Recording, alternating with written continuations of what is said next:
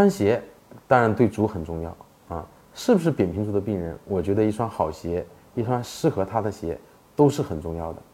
呃，但是会不会因为穿鞋而导致扁平足？那么我觉得这个是要打一个问号。为什么呢？因为扁平足的诱因啊，遗传因素啊，这个骨骼发育的因素，还有后天这个锻炼呐，呃，体重增加呀，呃，当然也包括这个鞋子的因素，但它是一个综合因素，并不能说这个孩子他因为穿了一双不好的鞋，他就导致扁平足或者平足症，不是这样的，它是一个综合因素。我们讲就是有没有平足的孩子，都要选择一双适合自己的鞋，呃，去让咱们的脚更舒适的，呃，带着你的身体，呃，往前跑，往前走啊。这个是我们呃作为足踝外科医生最关心的一个问题。其实往往，呃，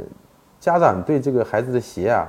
并没有一个一个一个好的这个这个选择。我觉得呢，其实选择一双好鞋对孩子来讲，无论是足弓。无论是踝关节，无论是前足，哎，无论是小腿，都是很有帮助的。所以，嗯，扁平足穿鞋之间有没有直接的关系？我觉得不是，我觉得要综合考虑。其实，在我的印象当中啊，我在我们小时候呢，穿鞋是去我的脚去适应他的鞋，因为那个时候家里条件不好。但是随着我们生人民的生活水水平提高呢，现在我们有很多选择。有各种各样的鞋型去选择，那么我觉得重点还是有三条。第一个就是大小问题，鞋合不合脚只有自己的脚知道，你千万不要因为你的脚，因为一双好鞋去你去适应它，不要这样，要根据你的脚去选择一个大小适中的鞋。第二个，我们觉得孩子给孩子选鞋，后跟就是鞋帮啊，一定要硬一些。这样它很好的会保护了你的这个，呃，这个这个，呃，踝关节啊，然后它的鞋的中间中间部分也一定要坚强一些，因为这个很好的保护了你的这个足弓。但是前足就是说咱们鞋的前面啊